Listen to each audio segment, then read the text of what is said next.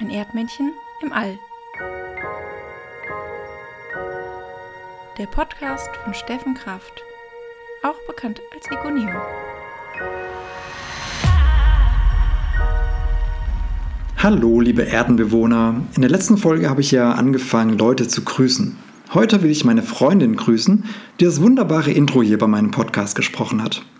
Ohne dieses Intro würde ich einfach tollpatschig in eure Ohren reinstolpern und mir es auf dem Trommelfell gemütlich machen. Also vielen, vielen Dank dafür. Ich finde, das Jahr fängt schon mal gut an, denn es gibt eine neue Star Wars-Serie auf Disney Plus, Boba Fett. Das Witzige ist ja, dass Boba Fett in den Originalfilmen nur eine ziemlich kleine Rolle hat. Und jetzt, 40 Jahre später, bekommt er eine eigene Serie, The Book of Boba Fett. Disney schlachtet alles aus, jede kleine Figur wird verwertet. Finde ich als Fan natürlich super. Ich frage mich, was passieren würde, wenn Hänsel und Gretel zu Disney gehören würde. Der Vater von Hänsel und Gretel heißt ja Peter und die Frau Gertrud. Gertrud ist die böse Stiefmutter, die die Kinder loswerden will. Disney würde wahrscheinlich eine Serie über die Vorgeschichte erzählen, The Book of Peter. Also wieso ist Peters Frau gestorben und wie hat er Gertrud kennengelernt? Eine andere Serie könnte sich um die Hexe handeln. Zum Beispiel, wie war die Hexe als Kind? Wie ist sie so geworden? Welche schlimmen Erfahrungen musste sie in ihrem Leben durchmachen, um mal auf die Idee zu kommen, ein Haus aus Keksen zu bauen und damit Kinder anlocken zu wollen? Ich meine, der Bau dieses essbaren Hauses ist schon eine eigene Serie wert. Allein die Planung für so ein Haus ist beachtlich. Sie musste Berechnungen über Statik anstellen, Unmengen von Zucker organisieren. Wahrscheinlich ist es beim Bau auch ein paar Mal zusammengebrochen und was hat sie motiviert, trotzdem weiterzumachen? Wenn die Hexe den Bau dieses Süßigkeitenhauses auf Instagram geteilt hätte, wäre sie blitzschnell eine Influencerin geworden. Ich glaube ja nicht, dass so viele Kinder dieses Haus entdeckt haben. Ich meine, wie viele Kinder gehen allein tief im Wald spazieren? Mit so einem essbaren Haus lockt sie doch im Wald eher Wildschweine, Mäuse und anderes Getier an. Also all diese Fragen könnte man super in eine mehrstaffelige Serie packen. Mich würde auch interessieren, wieso die Hexe den Ast, den Hänsel ihr als Finger hinstreckt, nicht als Ast erkennt. Um so ein filigranes Süßigkeitenhaus zu bauen, muss man doch zum einen gute Augen haben und zum anderen etwas Fingerspitzengefühl. Und was natürlich auch als Serie taugen würde, was machen Hänsel und Gretel heute als Erwachsene?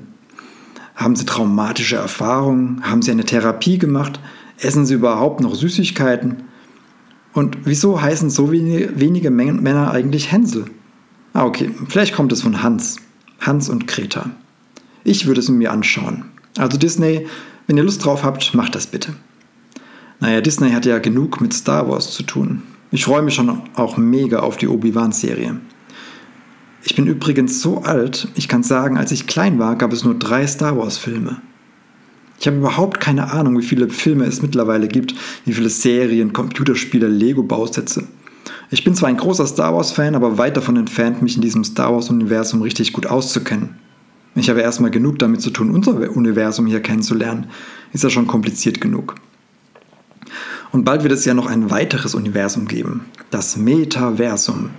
Für alle, die noch keine Vorstellung haben, was das Metaversum ist, stellt euch vor, ihr setzt euch eine Virtual Reality Brille auf. Das sind diese Brillen, die aussehen wie überdimensionierte Schlafmasken. Oder wie diese Brillen, die bei Wetten das immer eingesetzt wurden, wenn die Gäste nichts sehen sollten. Und wenn ihr dann durch diese Virtual Reality Brille schaut, seht ihr auf einmal eine andere Umgebung. Ihr seht nicht die Welt, die euch tatsächlich umgibt, sondern eine andere virtuelle Welt.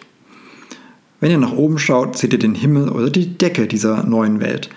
Und wenn ihr nach unten schaut, seht ihr eure virtuellen Füße oder Hände. Ihr könnt auch laufen. Natürlich nur so weit, wie irgendwelche Gegenstände in der wirklichen Welt euch lassen. Und diese virtuelle Welt kann jede mögliche Form annehmen. Alles, wirklich alles ist möglich. Aber ihr seht nicht nur die virtuelle Welt, über Kopfhörer hört ihr natürlich auch die Geräusche. Als ich das erste Mal eine VR-Brille aufhatte, war ich auf einmal unter Wasser in einem Ozean und ich stand auf einem Schiffswrack. Alles um mich herum war blau, es sind Fische um mich herum geschwommen, es hat geblubbert und auf einmal kam ein riesiger Wal auf mich zu. Und es hat sich so real angefühlt, es kam mir auf erschreckende Weise sogar besser vor als die Realität. Aber das ist eine Sache, auf die ich später nochmal zu sprechen kommen will. Und danach war ich noch in einem virtuellen Autohaus, bin um ein Auto herumgelaufen und konnte die Farbe des Autos ändern. Also diese virtuelle Welt kann alles abbilden, von Unterhaltung bis Wissensvermittlung und Werbung. Aber virtuelle Realität ist noch nicht das Metaversum. Metaversum heißt unter anderem, dass ich in dieser virtuellen Welt auf andere Menschen treffen kann. Wenn ich jetzt in Deutschland diese virtuelle Welt betrete und jemand in Australien auch und wir im gleichen Raum sind, können wir uns so unterhalten, als würden wir uns gegenüberstehen. Und nicht wie mit Videokonferenz über einen zweidimensionalen Bildschirm. Aber man kann sich natürlich nicht nur unterhalten, man kann zusammen tanzen, sich was anschauen, zusammen Tischtennis spielen oder in einem, einem Raumschiff zu einem anderen Planeten fliegen. Es wird sogar an Technologien geforscht, damit man Dinge im Metaversum berühren kann. Zum Beispiel trägt man dann Handschuhe, die mit winzigen Luftdüsen eine Berührung simulieren. Das heißt, damit kann man fühlen, ob etwas hart, weich, glatt oder rau ist. Man könnte andere Menschen umarmen und es würde sich etwas echt anfühlen. Dafür bräuchte man allerdings einen ganzen Anzug, der so druckempfindlich ist, aber das sollte ja bald kein Problem mehr sein. Wer sich einen Spielfilm darüber anschauen will, über dieses Metaversum, dem empfehle ich Ready Player One von Steven Spielberg. Hier bekommt man schon in den ersten 15 Minuten ein gutes, einen guten Eindruck darüber. Der Begriff Metaversum taucht übrigens schon 1992 auf, und zwar in dem Roman Snow Crash von Neil Stevenson. Ich lese das Buch gerade es geht um einen Pizzalieferanten und ja, ich habe das Wort schon entdeckt. Bin aber ganz gespannt, wie es weitergeht. Ich bin fest davon überzeugt, dass das Metaversum in spätestens zehn Jahren unsere Welt beherrschen wird. Mit beherrschen meine ich, dass das herkömmliche Internet ersetzt wird durch das Metaversum und dass sich die meisten Menschen täglich mehrere Stunden im Metaversum aufhalten. Im Metaversum wird man natürlich auch Sachen kaufen können, zum Beispiel Grundstücke oder Häuser, Gegenstände wie Handtaschen, Zimmerpflanzen oder witz witzige Haustiere. Ich glaube sogar, dass es in Zukunft wichtiger sein wird, dass man im Metaversum tolle Dinge hat als in der wirklichen Welt. Denn wenn alle Freunde im Metaversum sind und es keine Notwendigkeit mehr gibt, sich in der realen Welt zu treffen, dann wird es auch als Statussymbol wichtiger sein, sich in der virtuellen Welt mit Dingen zu umgeben, die einem wichtig sind oder die es ermöglichen, sich als Individuum auszudrücken.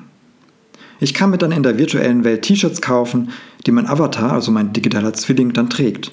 Um so ein Shirt zu kaufen, gehe ich in einen virtuellen Klamottenladen und dort kann ich nicht nur eine digitale Version des Shirts kaufen, sondern mir auch ein echtes Shirt nach Hause schicken lassen.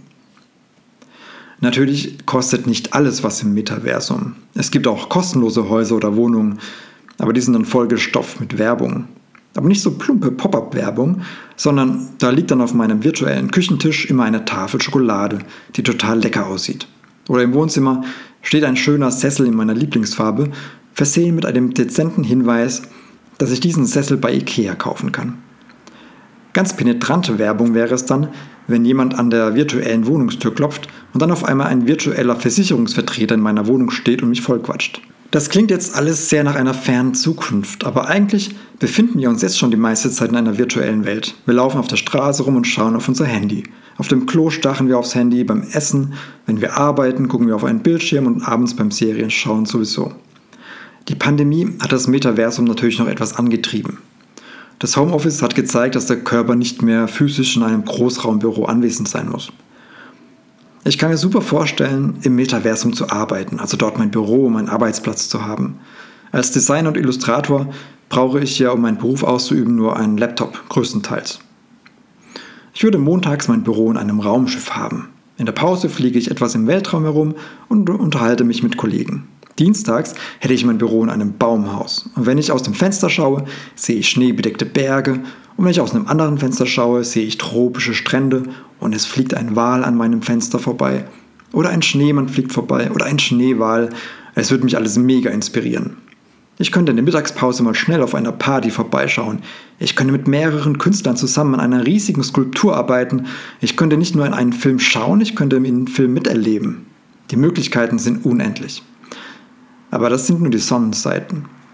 Natürlich, wie bei allen Neuerungen, gibt es hier auch die Schattenseiten. Natürlich werden viele süchtig und wollen gar nicht mehr in die Realität zurück. Ich schätze, dass am Anfang, wenn sich das Metaversum etabliert, die Grafik hier und da zu wünschen übrig lässt.